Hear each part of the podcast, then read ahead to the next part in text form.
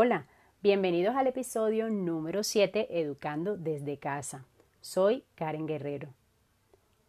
Alguna vez escuché a una predicadora decir que con Dios no pierdes un examen, que simplemente si no pasas la prueba, Él lo repetirá una y mil veces hasta que aprendamos. Ese debería ser nuestro modelo a seguir en la educación de nuestros hijos. Este episodio lo he llamado La pereza de corregir nos pasará factura. Es muy frecuente ver a padres que sus hijos pueden estar haciendo cualquier cosa y ellos no abren su boca para corregir. Quizá porque les da pena hacerlo delante de otras personas y no quieren dejar en vergüenza a sus hijos o porque simplemente ya están cansados de repetir la misma cosa una y otra vez.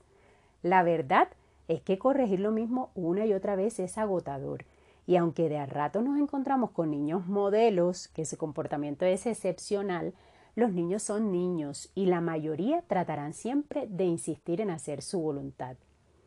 El papel del que corrige es muchas veces visto como el papel del malo, del cantaletero, del que fastidia, y aunque muchas veces podemos usar las formas incorrectas para corregir, es necesario hacerlo de una forma correcta las veces que sea necesario.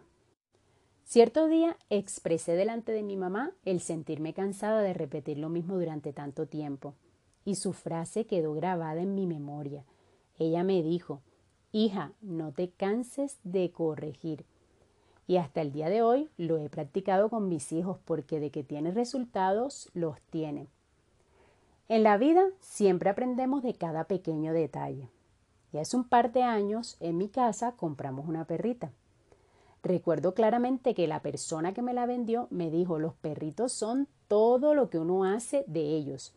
Hoy te puedo decir que esa perrita es una perrita modelo. Es una bendición para nuestras vidas, pero ha sido el resultado de repetir y corregir una y otra vez, de no dejarme llevar por la pereza, sino que cada vez que hacía algo, me levantaba de donde estuviera, abría mi boca y le hacía entender que lo que estaba haciendo estaba mal. Ahora bien, si esto funciona con una mascota que actúa por instinto, cuanto más en personas que razonan y piensan. Eso ha sido una lección para mí a estas alturas de mi vida.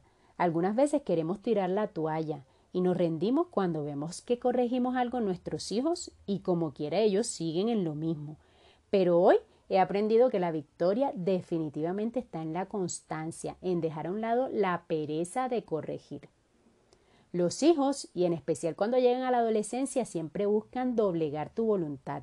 Y es ahí cuando nosotros los padres debemos mantenernos firmes en lo que hemos establecido, en lo que no es negociable.